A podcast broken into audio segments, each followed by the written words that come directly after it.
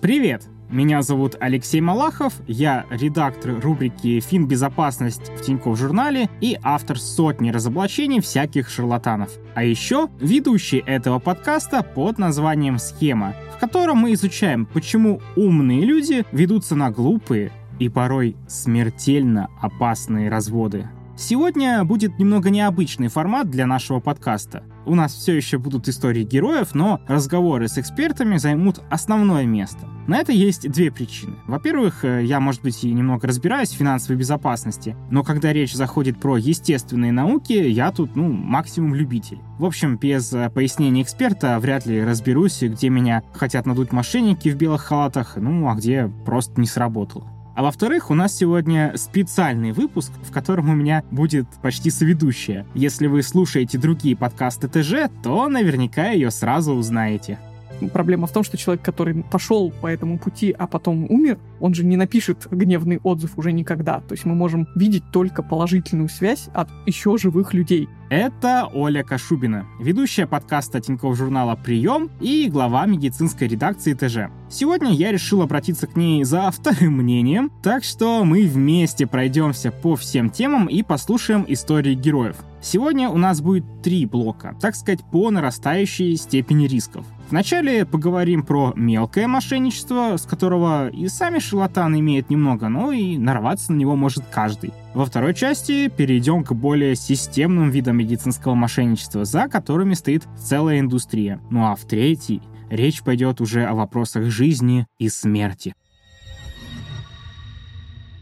Меня зовут Марина. У меня примерно 12 лет стажа такого заболевания, как розация. Те, кто с ним столкнулся, знают наверняка, какой это ужас и как тяжело, когда у тебя рецидив этого заболевания. Невозможно спрятать покраснение и высыпание тональным кремом, потому что в итоге получается какая-то украшенная тональным кремом чешуя. О такой кожной болезни Марина узнала от коллеги. Он э, всем рассказывал, что вот все делаю, вот э, все уже лечение прошел, вот ничего не помогает, как мне это все надоело. Не могу смотреться в зеркало, ничего не хочется, прям депрессия невозможна, то есть э, ни настроения, ничего нет. Насколько я знаю из его рассказов, он проходил действительно практически все, что можно. Но ничего не помогало. Через несколько лет сама Марина оказалась в такой же ситуации. Вначале ей поставили другой диагноз, но болезнь прогрессировала, и при втором обращении к дерматологу ей уже верно определили проблему. И я стала лечиться уже от розации. Училась я долго, выполняла все абсолютно схемы, все рекомендации. Лучше не становилось, становилось хуже. Красноте щек прибавилась краснота носа, и это особенно бесило, потому что выглядишь как будто ты злоупотребляешь, хотя диета была вот очень жесткая. И спустя год лечения от розации я пришла к этому же дерматологу и спрашиваю, говорю, ну вот же я лечусь, но когда же я вылечусь? Она мне сказала, никогда. Болезнь неизлечима, и вылечить вас невозможно, если только, говорит, мне представить другую голову. Несмотря на такой вот э, демотивирующий вердикт, Марина не отчаивалась и продолжала ходить к разным дерматологам по ОМС и ДМС. Но ничего нового они посоветовать не могли. И в конце концов мне пришла в голову идея, что мне нужно посетить дерматолога-косметолога. В моем понимании дерматолог-косметолог – это человек, который получил образование по дерматологии, но при этом он знает последние достижения в сфере косметологии, каких-то косметических процедур, может быть, косметологических средств, которые могут хотя бы улучшить мое состояние, либо облегчить потому что моя кожа от бесконечного лечения, она стала тонкой, как пергамент, и в те моменты, когда я проходила длительное лечение, например, по месяцу, по два мазалась чем-нибудь лицо, то есть у меня даже появлялись такие мелкие-мелкие морщинки, как вот у старушки. Вышла на врача Марина сама, просто искала по сайтам государственных клиник. Выбранная врач работала еще и в крупной частной косметической клинике. Марина записалась на прием. С одной стороны, да, она честно сказала, что она больше ничего, никаких схем новых предложить мне не сможет. Когда я спросила, какие косметические средства и вообще косметологические процедуры мне можно предложить, чтобы мне стало легче, она мне стала выписывать средства по уходу на утро, на день, на ночь, средства для снятия макияжа, средства там для умывания, вот эти все линейки аптечные. Потом мне не совсем понравилось, что она перешла на рекомендацию шампуня. Кстати, у меня нет никаких проблем с кожей головы, у меня нет сибарии, у меня не было перхоти. Когда врач сам отходит куда-то явно в сторону от той проблемы, с которой к нему пришли, правда стоит насторожиться. И после этого она перешла вот к этому анализу волос на микроэлементы и витамины. Я не знаю, почему она мне это порекомендовала, никак она это не объяснила. Вполне возможно, что на моем лице просто читалось отчаяние расстройство. Я действительно была практически на слезах, потому что я рассчитывала услышать, что можно попробовать еще хотя бы вот это, вот это и вот это. У меня не было сил моральных спросить, для чего этот анализ, что она хочет там посмотреть. Я сказала, что этот анализ можно дать такой-то клинике, и результат ей можно прислать на электронную почту. И название этого анализа и свою электронную почту она написала мне на отдельном листочке. В прием она мне это записывать не стала делать анализ волос на микроэлементы в частной клинике по совету врача Марина, конечно же, не стала. И правильно сделала. Вот что о таких рекомендациях думает Оля Кашубина. Анализ волос на микроэлементы — это классика шарлатанства. То есть вообще нет ситуации, в которой может понадобиться такой анализ. Может быть какая-то ситуация криминологическая, когда человек пытаются ну, выяснить, что его отравили там последние пять лет мышьяком, тогда анализ волос на микроэлементы может быть информативен. Во всех остальных случаях просто нет таких болезней, потому что волосы — это же умершая кожа, да, то есть они у нас растут медленно, и даже если, а тем более, особенно если у вас кончики срезали, они у основания головы, то вот эти волосы в кончиках несут информацию о микроэлементах в вашем организме, там, ну, уже десятилетней давности, если длинные волосы у девушки. То есть вообще никакого смысла нет ни при каких болезнях. Марина это объяснила для себя проще, но решение тоже приняла верное. Как я поняла, что не стоит вообще связываться с этим анализом волос на витамины и микроэлементы, потому что ни в одной клинике государственной, ни в одной больнице вас никто не пошлет на анализ волос на что-либо. Вы будете сдавать анализы крови, анализы мочи, и там в каких-то очень редких случаях анализы кала. Все. Больше от вас ничего не нужно. Для меня все то, что назначаются из серии чего нет в государственной клинике, это уже знак того, что это что-то не то что с этим абсолютно не стоит связываться и более того, не стоит тратить на это никакие деньги. По этому поводу чувствую большое разочарование, что есть такие врачи, которые пользуются тем, что пациенты очень долго борются с какой-то проблемой, доходят до состояния отчаяния, уныния и готовы платить за все, на самом деле, для меня это удивительный пример. Марина уже была в отчаянии найти хоть какое-то лечение для своей болезни и все равно скептически отнеслась к назначенному обследованию. А как вообще действовать в такой ситуации? Вдруг анализ, который вам посоветовали, и правда поможет найти ключ к вашей долгоиграющей проблеме?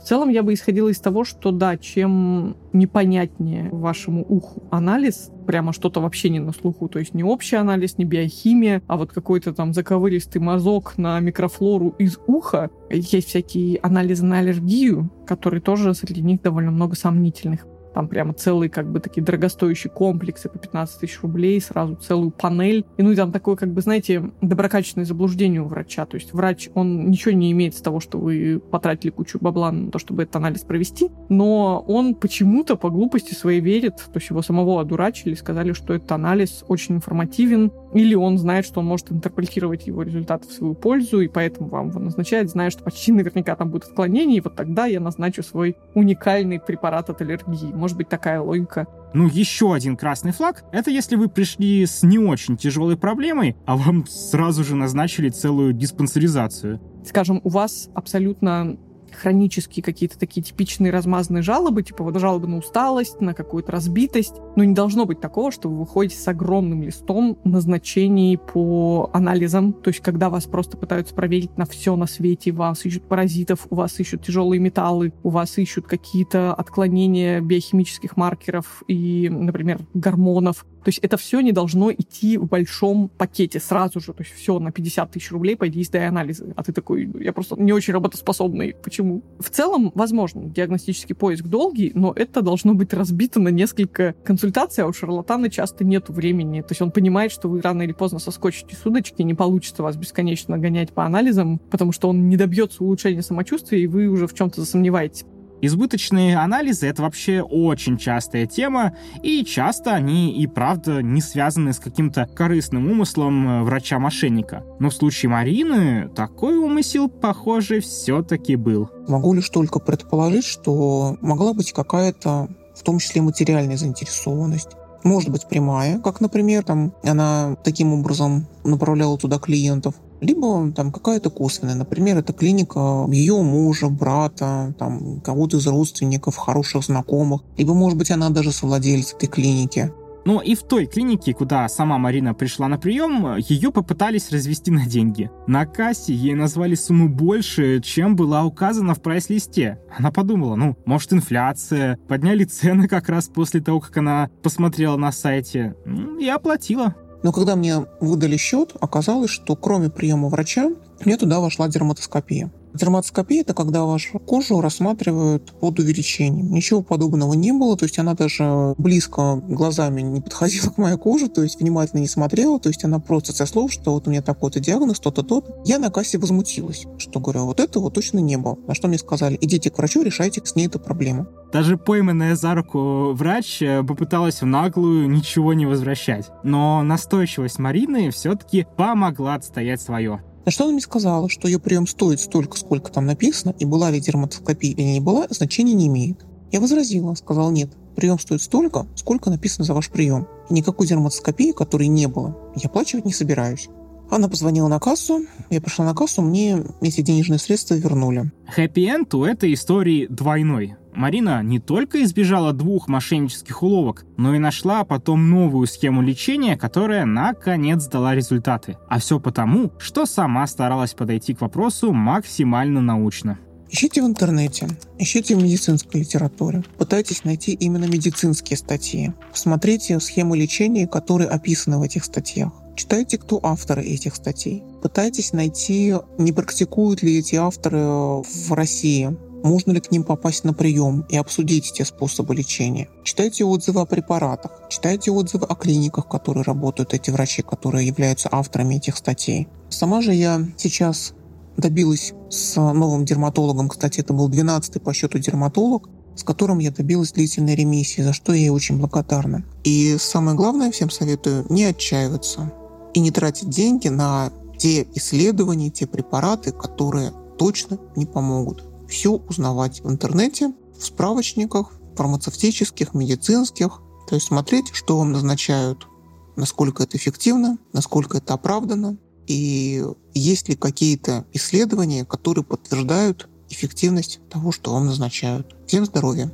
Кстати, ровно такие же советы дает и Оля базово в первом приближении можно просто погуглить отзывы, почитать интервью с доказательными иммунологами и посмотреть, не пишут ли они случайно про этот анализ, что это полная туфта. Во-вторых, просто можно пойти и найти клинические рекомендации по лечению любого заболевания. То есть, если у вас уже есть ваш диагноз, это на самом деле очень здорово вас страхует от шарлатанов, потому что для любого заболевания практически существуют клинические рекомендации на русском языке или на английском языке. Скорее всего, ну как бы ничего сверх нового к последним клиническим рекомендациям, даже если три года назад были написаны, быть не должно. Все, что вообще сильно расходится, это сразу повод очень-очень сильно насторожиться.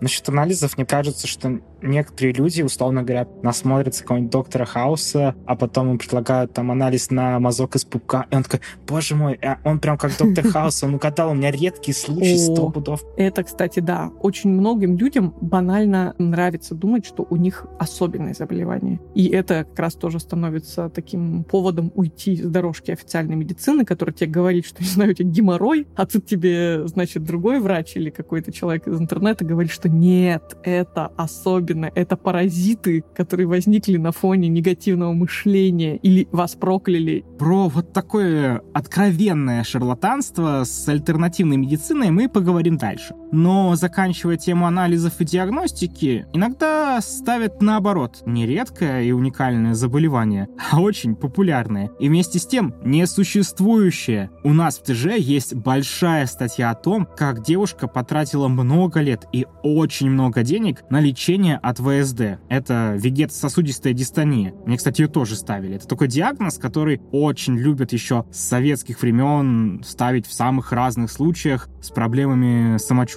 На самом деле такой болезни нет, и если вам ее поставили, то, скорее всего, поленились найти настоящую проблему. Ну, болит у тебя голова, впадлу разбираться, вот у тебя ВСД, иди там попей что-нибудь, глицинчик. А еще иногда ставят людям э, с ментальными заболеваниями, например, с депрессией. Подробнее про такие кейсы с доказательной базой можете почитать по ссылке в описании. Но в целом такие истории наводят на мысль, а как вообще доверять официальной медицине, если в ней работает так много людей, которые не то что не следят за актуальными научными данными в своей сфере, но советуют что-то прямо давно признанное ненаучным. Тут мы плавно подбираемся к нашей второй истории. Привет, меня зовут Андрей, мне 31 год, работаю редактором. Семь лет назад я, как обычно, приехал в небольшой приморский городок к маме. И в этот момент меня начали беспокоить ночные судороги в ногах. Раньше со мной такого не случалось, судороги были болезненными. После них мне было тяжело становиться на ноги еще пару дней. Я пошел к терапевту в районную поликлинику, куда ходил еще в школе. Терапевт мне назначила общий биохимический анализ крови. Пришли результаты, и терапевт поставила диагноз – дефицит микроэлементов. По-видимому, дефицит вызвало неправильное питание и, в частности, злоупотребление кофе. Терапевт объяснила, что восстановить баланс можно контролем питания и препаратами. Ну, вроде бы анализы назначили нужные, а по их итогу поставили не ВСД. Это уже неплохо. Но тут схема была в другом. Она вытащила из стола препарат и начала уговаривать меня купить его прямо у нее. По ее словам, препарат отлично решает проблему судорог и не имеет побочных эффектов. Терапевт уточнила, что в аптеках сейчас много подделок, а она получает прямо с завода, поэтому его лучше купить прямо у нее все лекарства должны продаваться только в аптеке, потому что это связано с условиями хранения лекарств. Врач, где он их хранит, у себя в кабинете. Короче говоря, у клиники должна быть тогда отдельная лицензия на продажу лекарств. И вам их должны с чеком продавать, потому что вы, может быть, хотите получить, не знаю, налоговый вычет за лечение. Покупка и продажа лекарств тоже относятся к сделкам, которые подлежат налоговому вычету.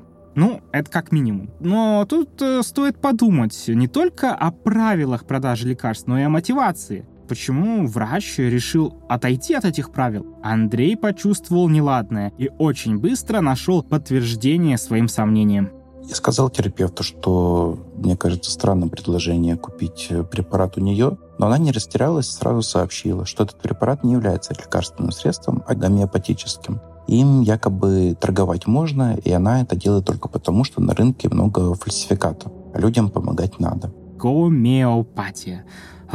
Наш выпуск слишком короткий, чтобы углубляться в тему и на пальцах объяснить, почему гомеопатические средства не работают и разобрать все аргументы их сторонников. В описании выпуска мы оставим про это две ссылки на разбор в нашем журнале и на меморандум Российской Академии Наук и порекомендуем материалы научного журналиста Александра Панчина. Можно найти много хороших видео и подкастов с его участием про гомеопатию. А здесь мы скажем только одно, самое базовое. В гомеопатии нет действующего вещества. Вернее, оно разведено в такой степени, что в каждой таблетке не остается даже одной молекулы этого самого вещества. Даже более того, если взять стандартные схемы разведения, то окажется, что во всей Вселенной будет одна молекула действующего вещества, так что вряд ли она окажется именно вашей таблетке. Сами гомеопаты рассказывают, что препараты работают через память воды, квантовую неопределенность или что-то еще по-научному звучащее. Разборы всех этих тезисов в нашей статье по ссылке в описании, но Андрею эти разборы не потребовались.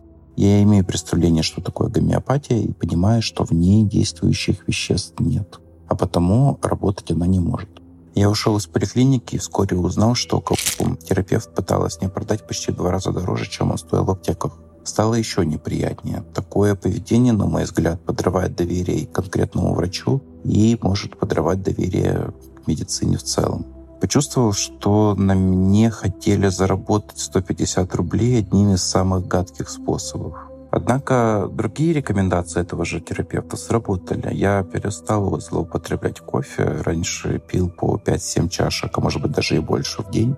принимал магний, и вскоре судороги прошли. Оля говорит, что так бывает в медицине часто, когда врач имеет настоящую квалификацию и медицинское образование, но в то же время подрабатывает распространителем гомеопатии. Но уважать такого врача коллеги, скорее всего, не будут. Но вообще, если говорить про как-то гамбургский счет, то как врачи сами друг друга оценивают, то, конечно же, мало есть примеров, когда врач-гомеопат дружит с нормальным врачом. То есть чаще всего те, кто как-то наполовину стоят в ниве альтернативной медицины, они становятся нерукопожатными. То есть ни один нормальный врач не посоветует вам педиатра, гомеопата, не знаю, для вашего ребенка, даже если в целом этот педиатр грамотный, адекватный, но вот просто еще и гомеопатию назначает. То есть, скорее всего, нет. Скорее всего, все про это будут знать, все врачи из тусовочки, и никто не подаст ему руки. Но это не мешает такому врачу, гомеопату хорошо зарабатывать и в какой-то клинике, наоборот, быть супер дико востребованным специалистом. Пользоваться спросом гомеопатам помогает особенное внимание к чувствам клиента. Это, кстати, роднит э, их э, с мошенниками. Только тут они пытаются вызвать не страх и спешку, а наоборот, э, дают почувствовать внимание и заботу гомеопаты, у них часто очень длинные часовые приемы, где они очень внимательно разговаривают с своими пациентами, они слушают истории из их жизни, начиная с их детства. То есть они собирают очень подробный анамнез и говорят, сейчас исходя из всего, что вы мне сказали, я сам создам для вас лекарство, которое будет работать только для вас, только в вашем случае. Это настолько классно звучит. Ну уж да, да, я этого достоин. Я считаю, что я должен заплатить за это, потому что хоть один врач наконец-то увидел во мне человека, позаботился о том, чтобы не просто какой-то фигней меня из аптеки пичкать, а сделал как бы лекарство для моего уникального случая. И, ну, как во всех таких, знаете, дорогих услугах, часто людей покупают на их тягу к уникальности, к премиальности услуг. Конечно, на контрасте с 15 минутами приема в государственной поликлинике, из которых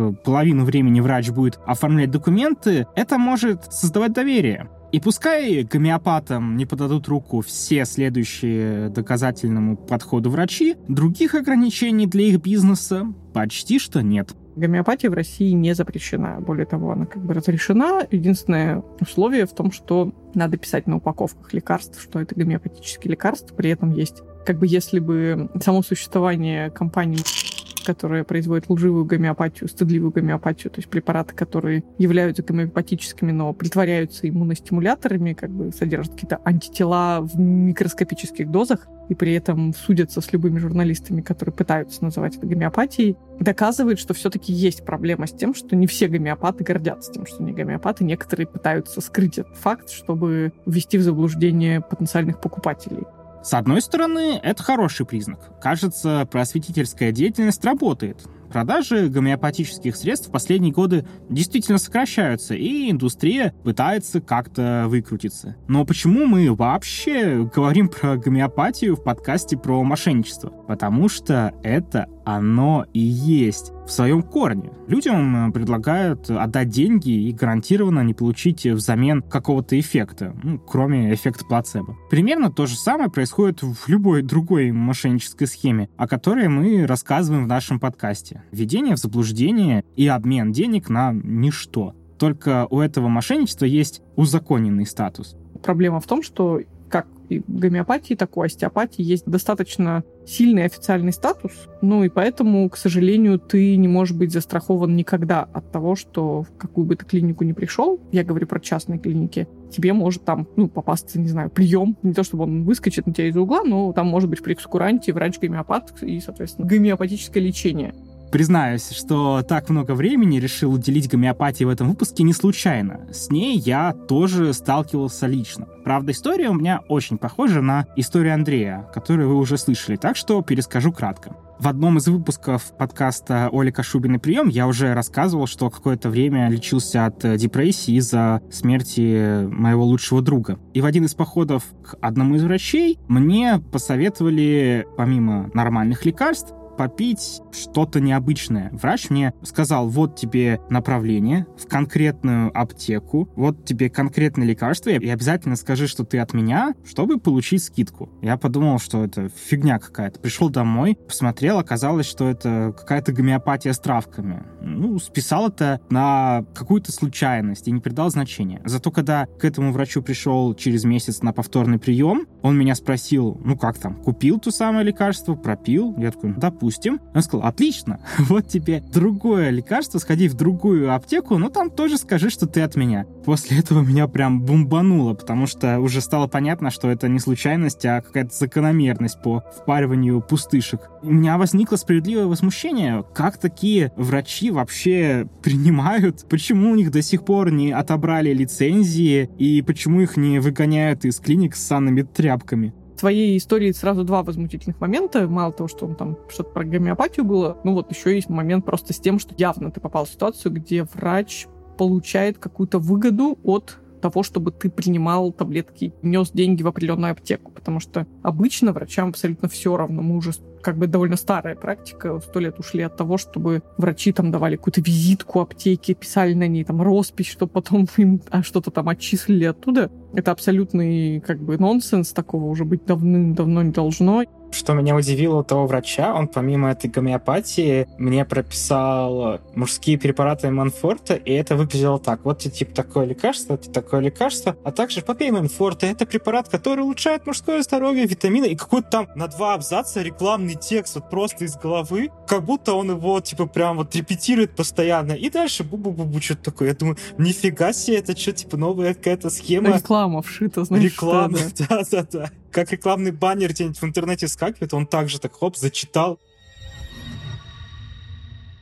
Что ж, давайте подведем промежуточный итог. Как вести себя на приеме, чтобы вывести мошенника на чистую воду? Ну, про это у нас есть целый урок под номером 3 в нашем бесплатном курсе учебника ТЖ о том, как не разориться на здоровье. Ссылка будет в описании. Кстати, этот урок мы написали вместе с Олей. А сейчас поговорим про основные моменты. Шаг первый. Задавайте вопросы про назначение а этот анализ зачем? А вот этот анализ зачем? А можно я вначале сдам основные, вдруг мы уже там найдем отклонение, и вообще окажется, что надо идти по другому пути, что там это просто банальная анемия или еще что-то такое. Интересно послушать его ответы, так же, как и послушать ответы на вопросы про назначенные препараты. Если назначения вас смущают, спрашивайте про результаты имеет смысл поиграть в такого зануду и душнилу, который начинает говорить, доктор, а как мы поймем, что помогло? Вы мне назначили и биодобавки, и жемчужные ванны. Мы потом разберемся, что из этого работает. Или он говорит, просто чтобы поднять ваш иммунитет и там повысить жизненный тонус.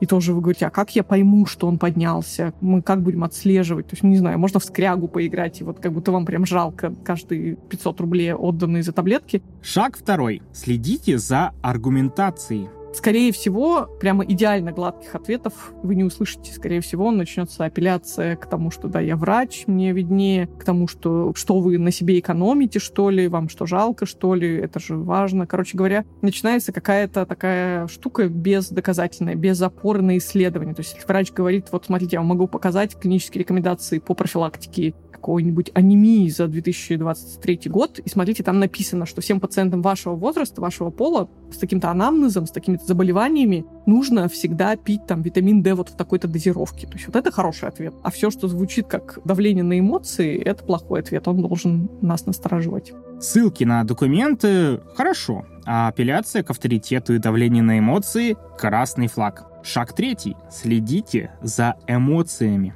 Да, как и в случае с другими мошенниками, что я узнала, да, слушая ваш подкаст и в целом проходя тоже курс по безопасности ваш, это, например, то, что вас вынуждают принимать решения очень быстро. В реальности почти нет заболеваний. Если вы не в реанимации, то, скорее всего, вы не умрете от того, что примете решение относительно своего здоровья завтра, а не сегодня. Шаг четвертый. После приема поищите в интернете ваш диагноз и рекомендации по нему. А еще лучше обратитесь за вторым мнением насколько серьезной не была бы ситуация, насколько редким не был бы ваш врач, помните о возможности телемедицины и том, что вы можете проконсультироваться с врачом в другой стране, в другом городе. То есть врач вообще может быть, он может изначально знать, что вы к нему лечиться не пойдете. То есть вы оплатите ему консультацию только за то, чтобы он сказал вам свое мнение по поводу вашего случая. Поэтому он может быть вообще не заинтересован вас обманывать, плюс вы можете ему не говорить, какой диагноз вам поставили. Вы можете просто принести ему свои анализы, рассказать свои жалобы, и вы как бы обсудите гипотетического пациента в вакууме такого как бы вот, а что бы вы назначили такому больному? Как вы считаете, в его случае операция имеет смысл или не имеет?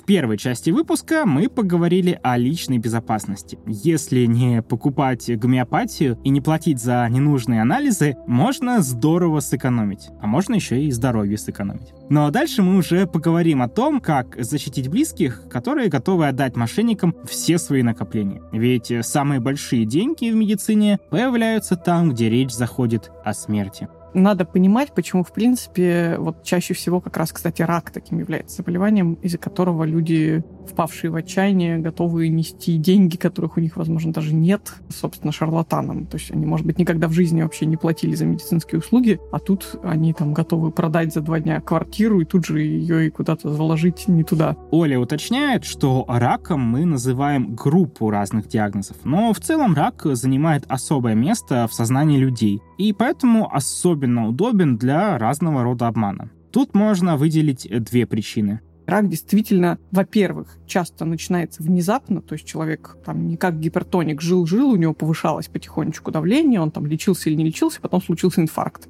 А это как бы действительно гром среди ясного неба, плюс само по себе заболевание, скажем так, стигматизировано. При этом сам по себе рак может быть и не таким страшным, как мы его себе представляем, но сам образ уже заставляет запаниковать при любом подозрении даже если это какая-нибудь суперизлечимая форма рака, а есть раки, как, например, раки кожи, от которых вообще почти люди не умирают, потому что они не метастазируют и не приводят к фатальным последствиям для здоровья, но человек, услышав слово рак, он как бы начинает сразу рисовать у себя в голове все эти картинки стереотипные, которые мы представляем себе, когда слышим о раке. Во-первых, что он умрет очень скоро, поэтому надо быстро принимать любые решения. Во-вторых, что это будет очень болезненно и тяжело, и мучительно, и его обязательно подвергнут химиотерапии, он потеряет все волосы, он превратится в скелет. Получается, есть очень большой страх и в то же время ощущение срочности. Как вы давно знаете по нашим выпускам, это идеальный коктейль для мошенника. Тут помогают и всякие стереотипы про медицину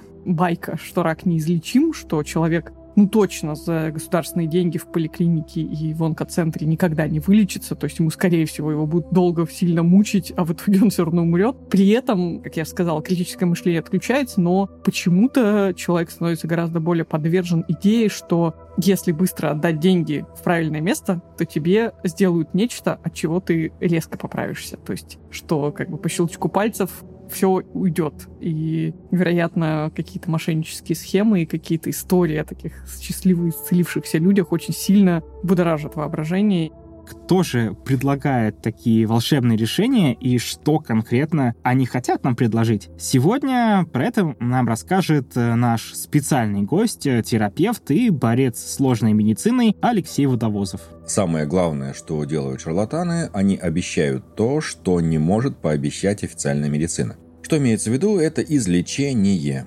Причем независимо от того, какая конкретно опухоль, какая ее разновидность, какая стадия, есть ли метастазы, неважно. Шарлатаны обещают, что будет чудо, и если вы к ним придете, да, они это чудо обеспечат. Экономическая составляющая довольно простая – продавать что-нибудь. Причем это не будут лекарственные средства, потому что на их продажу требуется специализированная лицензия, а это будут либо биодобавки, либо пищевые продукты, либо даже нечто незарегистрированное – могут продавать, например, информационные образы лекарств, которые можно передавать по электронной почте, по мессенджерам, по телефону. И да, люди ведутся в том числе и на это. То есть самостоятельно могут покупать, например, э, лактозные шарики в гомеопатических аптеках и заряжать их вот этими информационными образами лекарств. Это могут быть какие-то специализированные музыки, например, то есть музыкальные композиции, тоже особым образом заряженные. Иногда даже приходилось сталкиваться с заряженной тишиной.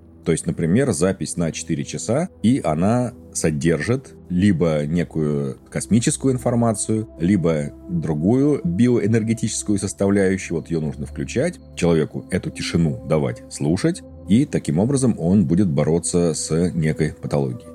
Поскольку люди там э, харизматичные в основном, поскольку убеждать они умеют, они владеют психологическими приемами различными техниками, поскольку они обещают несбыточное, естественно, люди идут к ним, а не к медикам. Слушаешь про такое и думаешь, блин, а как вообще люди впервые начинают смотреть в сторону таких вот магических практик? Спросим об этом у Оли. Я думаю, что бывают разные сценарии. Есть люди в целом вполне себе критически мыслящие, которые первым делом идут в государственную больницу, в частную больницу, то есть, ну, идут по треку, скажем так, просвещенного пациента, который делает все, что ему надо, например, абсолютно полностью проходят всю диагностику и начинают лечение в полном соответствии со всеми международными протоколами и клиническими рекомендациями. Но Возможно, в какой-то момент они или устают от всего этого, особенно учитывая, что часто, да, люди иногда начинают лечить рак, пока еще не почувствовали этот рак особенно сильно. Или, например, просто лечение затягивается, или оно не очень эффективное. Врач объективно говорит, что вот, к сожалению, мы не угадали с препаратом, давайте попробуем другой. Или мы сделали вам операцию, а через там несколько лет, уже когда вы были в ремиссии, мы делали контрольные снимки и увидели, что опухоль вернулась. Конечно же, это такие демотивирующие моменты, которые могут как бы заставить человека свернуть с этой дорожки правильной. Впрочем, часто это не осознанный выбор, а скорее какой-то плавный и незаметный для самого пациента переход. Плюс, может быть, ситуация, когда какое-то такое альтернативное лечение попадает в мир человека, ну, скажем так, не в полном масштабе, просто получилось, что, например, кто-то посоветовал ему какую-то травку, которая принимается вместе с основной терапией, и она просто облегчает какие-то симптомы. Может, это постепенно, и постепенно-постепенно ему начинает казаться, что именно травка ему помогает, а не химиотерапия. Но есть и другая категория больных, которые не исходят из своего опыта лечения, а сразу имеют некую систему ценностей. Но есть также другая категория больных. Вот я думаю, что это как раз те самые отрицатели, которые с самого начала критически настроены ко всему, что связано с официальной медициной. Более того, возможно, они еще и видят какую-то причинно-следственную связь между тем, что у них возник рак, а за полгода до этого гинеколог назначил женщине гормональные таблетки. Это все они вызвали рак. Очень сильно волнует вопрос, почему у них случился рак. То есть, казалось бы, уже да неважно, это как-то случился и случился, давай лечиться. Но нет, им очень важно там найти среди своих родственников обидчика, который спровоцировал спровоцировал эту опухоль. И тут же, да, появляется добрый психолог, который говорит там, ну ты его прости, и все пройдет. И вот, ну вот как бы начинается, да, вот этот торг, ну и кроме чистой психологии, рак на ранних поступах, конечно, пытаются побороть и всякими вроде бы физиологическими, но совершенно антинаучными теориями идея о том, что можно, например, не есть сладкое, и поскольку раковые клетки якобы очень любят глюкозу, то можно убить рак просто диетой. Или, например, нужно вообще голодать, да, чтобы вообще убить ее точно, даже не начиная какое-то лечение, и даже диагностику толком не начиная. Вот, мол, я поеду в Тибет, буду там питаться праной и мыслить позитивно, и все уйдет. Опухоль уйдет. Есть огромная индустрия, сайты, блоги всевозможных людей, переживших рак или якобы переживших рак, которые рассказывают, как они спаслись Именно поэтому, кажется, очень важно разоблачать таких вот информационных мошенников, которые с помощью часто вымышленных историй чудесных исцелений создают себе поток клиентов. Кстати, если мы вас еще не перегрузили ссылками в описании, мы там оставим еще одну ссылку, как распознать, что блогер, который вещает что-то вам в социальных сетях, на самом деле шарлатан. Причем формально это даже не медицинские услуги, потому что мошенники могут действовать э, в условно-легальном поле. И вот что бывает, когда кто-то пытается таких шарлатанов публично разоблачить. Привет, это редактор и продюсер схемы Олег. Тут у нас должен был быть небольшой комментарий врача-онколога Екатерины Тимофеевой, но мы его не дождались, поэтому я кратко перескажу суть ее довольно громкой истории. Екатерина у себя в соцсетях старается заниматься таким просвещением по своей специальности онкологии и в том числе рассказывает про шарлатанов, обещающих вылечить рак. Как-то раз она привела в пример Евгению Беляевскую. Это такая серийная предпринимательница без медицинского образования, у которой довольно популярный блог и магазин волшебных травок. Это такие смеси растений, которые она продает по несколько тысяч рублей за порцию и обещает волшебное исцеление и четвертой степени онкологии, а еще СПИДа и разных гепатитов, в общем, примерно всего чего угодно. Блоге она рассказывает, что у нее вообще отличные результаты у пациентов, а травки даже прошли клинические испытания. Хотя результатами она, конечно, публично делиться отказывается. Так вот, эта самая травница подала иск о защите деловой репутации на врача-онколога, которая рассказала про нее как про шарлатан. Причем не просто подала иск, но и вступила в такую публичную полемику. Например, назвала врача жертвой системы и пообещала, что она ответит не только по закону, но и по понятиям. За врача, конечно, вступило и все публичное сообщество доказательных врачей. И, в общем, первое заседание будет только в следующем месяце, но это уже стало очень громким кейсом. Вышел даже репортаж на Первом канале. Но, кажется, даже разоблачение на такой крупной площадке не сильно помешало бизнесу травницы, а даже сделало ее популярнее. Нам показалось, что это очень интересный кейс. Он показывает, как свободно и защищенно чувствуют себя мошенники в такой вот серой правовой зоне альтернативной медицины. Вообще, в этой истории меня больше всего удивляет, что откровенно опасные шарлатаны могут настолько спокойно и уверенно себя чувствовать в публичном поле, что даже сами обращаются в суд. Я все еще надеюсь, что на меня никто в суд не подаст. Согласитесь, сложно представить такое с любыми другими мошенниками, про которых мы рассказывали в нашем подкасте. Даже квазилегальные структуры вроде автоломбарда из нашего автомобильного выпуска стараются судов избегать. А тут такая такая уверенность? Откуда она вообще берется? Что касается правового регулирования этих вопросов. У нас есть официальные некие протоколы, которые призваны лечить людей, например, с онкологическим заболеванием, и запрещена нелицензированная медицина. То есть у нас нельзя просто взять и открыть клинику имени себя и сказать, что я лечу рак альтернативными путями. Насколько я помню, у нас есть какой-то закон, регулирующий народную медицину каким-то образом, но в целом как бы вводить пациентов в заблуждение вообще запрещено. Другое дело, что, возможно, если это какой-то действительно очень дорогой бизнес, то есть прям супер раскрученная якобы целитель от рака, возможно, она как-то хитро продает какие-нибудь консультативные услуги и в целом не обязана ни перед кем отчитываться, и вообще она официально врачом не является. И вот эта парадоксальная история, что как раз если ты не врач, оказываешь просто консультативные услуги, то тебя гораздо сложнее к чему-то привлечь, потому что ты вот можешь какими-то такими обтекаемыми фразами отмазаться, что я вообще на самом деле ничего не продаю, я там, не знаю, просто рассказываю, что у нас там нет свободы слова, то, как я считаю, никого не лечу, ничего не назначаю, все эти люди сами пьют. Доказать то, что шарлатаны в реальности обманывает людей и там доводит их до смерти, нужно, чтобы это был какой-то коллективный большой иск, наверное, и часто, когда уже человека довели до смерти, мало кто из родственников готов этим заниматься. Ну ладно, допустим, в суде хорошо подготовленные шарлатаны могут отвертеться через вот такие лазейки про консультационные услуги. Но давайте разберемся, как говорить с человеком, попавшим под их влияние. Возможно ли что-то ему вообще доказать и какую выбрать стратегию? Я вообще начала с того, что очень часто не просто бывает выявить таких людей в своем окружении, потому что это могут быть люди, которые с самого начала подозревают, что их будут толкать в лоно официальной медицины, все родственники, и они в целом вот не прошли стадию принятия диагноза, и они скрывают сам факт, что у них что-то не то, ну, наверное, если говорить о родственниках, мы, в принципе, можем быть чуть более внимательны и понимать, что они как-то поменялись. Что-то произошло не так.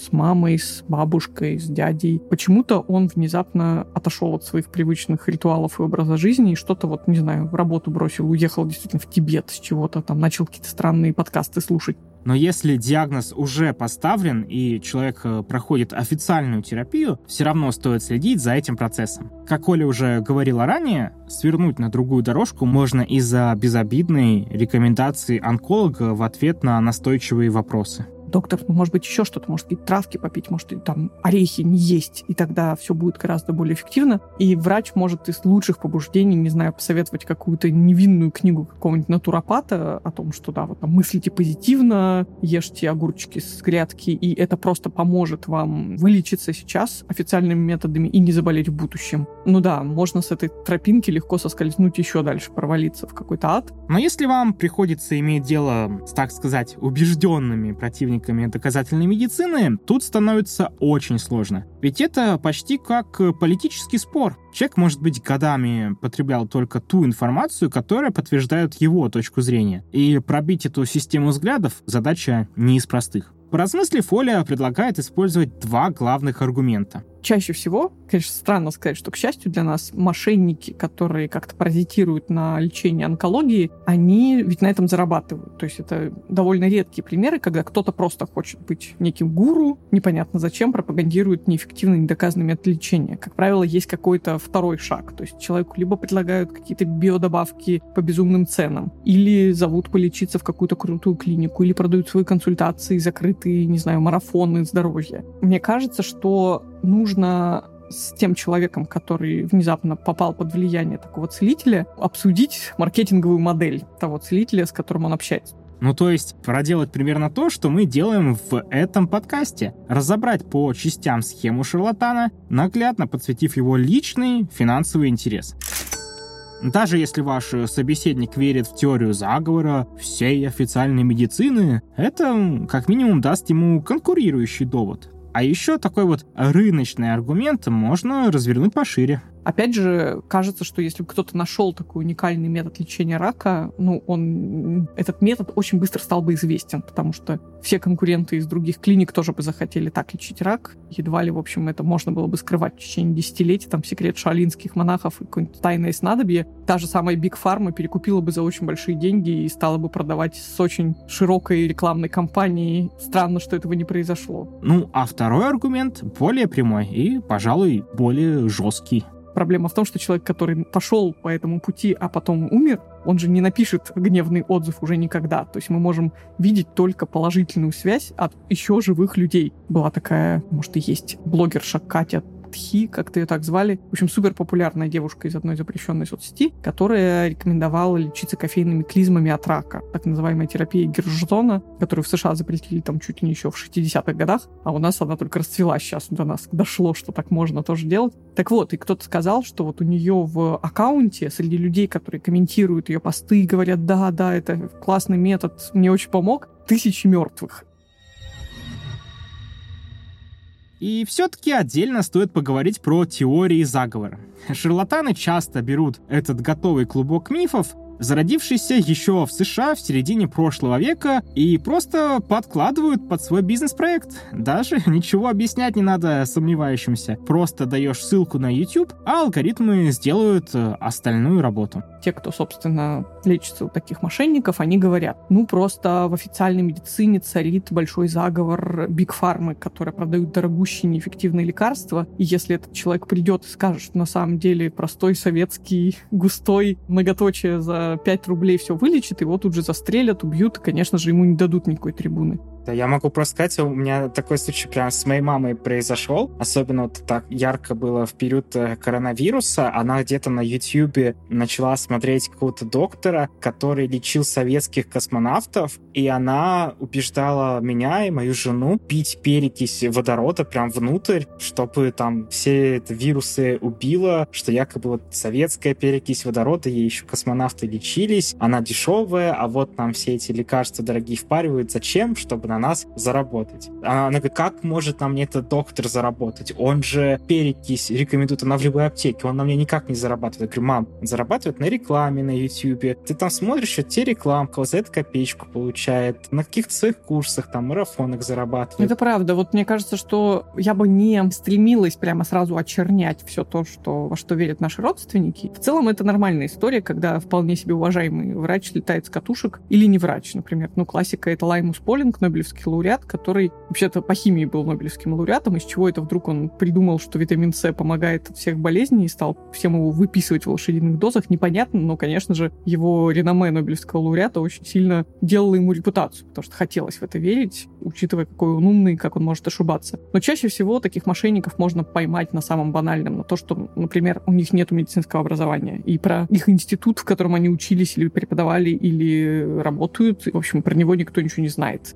Вообще, если вам интересно послушать больше про то, как появились эти медицинские мифы, которые потом соединились друг с другом в теории заговора, послушайте англоязычный подкаст The Dream. Мы уже рекомендовали его первый сезон, а тут говорим про второй. Он как раз про все, что связано с околомедицинскими мошенниками разных сортов. Правда, у этого подкаста есть побочный эффект. Он может вас разозлить. Потому что, ну, одно дело теории заговора про Биг Фарму. Вот их э, выдумали какие-то, так скажем, инфобизнесмены. И теперь снова и снова воспроизводят ютуберы. Но когда узнаешь, что этому всему сильно помогали конкретные компании, которые хотели продавать американцам свои волшебные биодобавки без действующего вещества наравне с лекарствами, ну тут прям злость берет. Как будто себя рисовали образ вымышленного врага. Такое вот самосбывающееся пророчество. Кстати, как и с пирамидами сетевого маркетинга, технологии шарлатанов к нам тоже пришли с западного рынка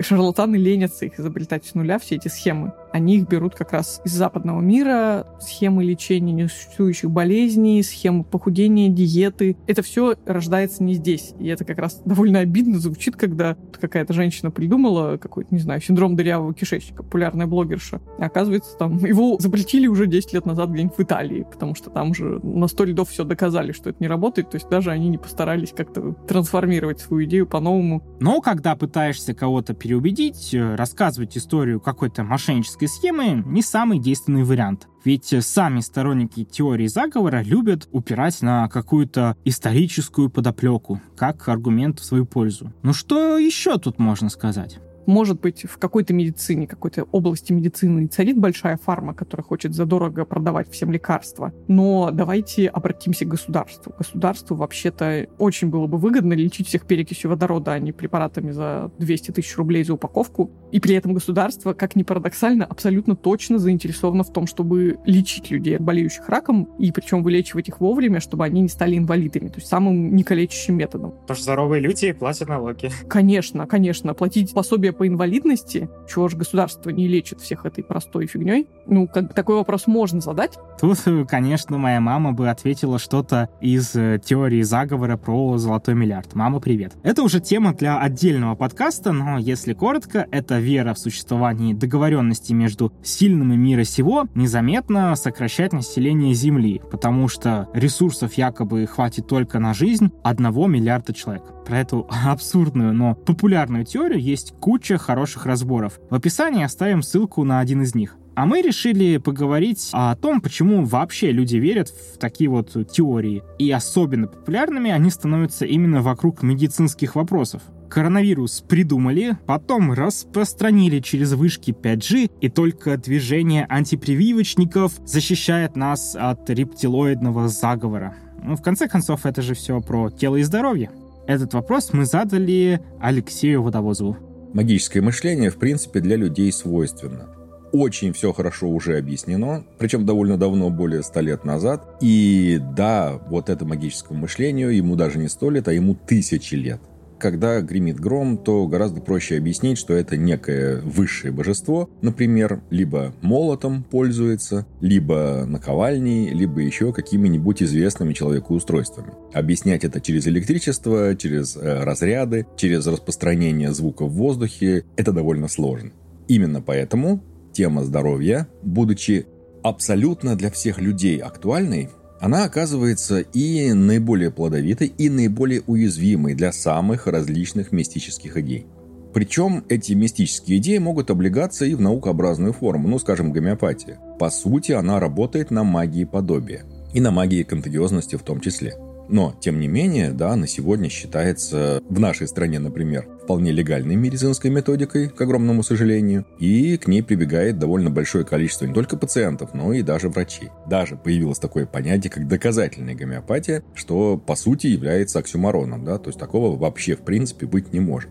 А скептицизм к официальной медицине берется по многим причинам. Опять же, они довольно хорошо изучены, классифицированы. И одна из основных проблем, когда человек сталкивался с официальной медициной и получил негативный опыт. Человек, который, например, вызвал скорую с какой-то небольшой проблемой, и скорая в итоге не приехала, а его перенаправили, например, на районную поликлинику, а там сидит человек, который последний раз специальную литературу читал где-нибудь в университете, а сейчас ему так хорошо за 50, это еще очень неплохая ситуация. То есть он не получает необходимую для него медицинскую помощь. С другой стороны, бывают ситуации, когда помощь не нужна.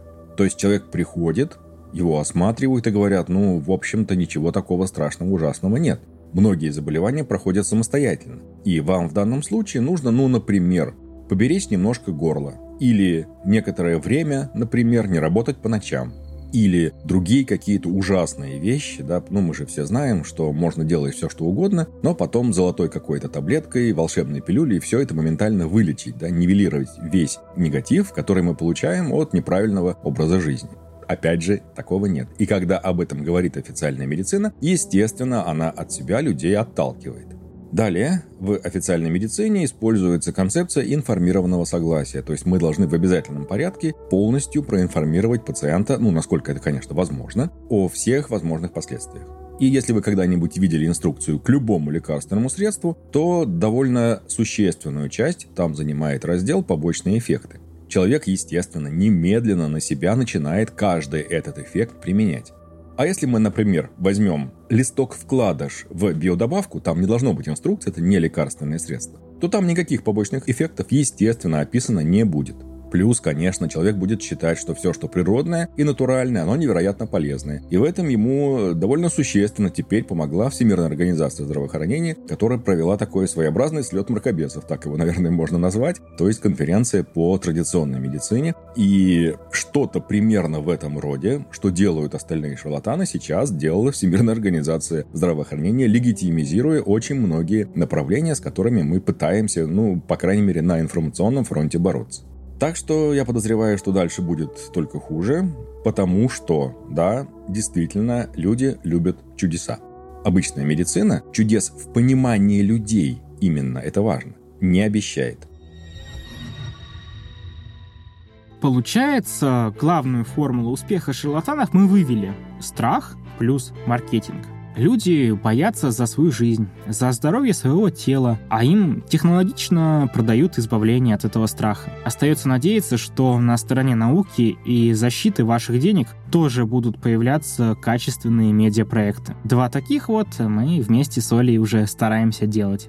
Вы очень классный подкаст делаете, я очень люблю его. А мы очень любим подкаст «Прием». Вы тоже его обязательно послушайте, если еще не успели. Ну а нам настала пора прощаться. Перед этим хочется подвести какой-то итог и дать какую-то мораль.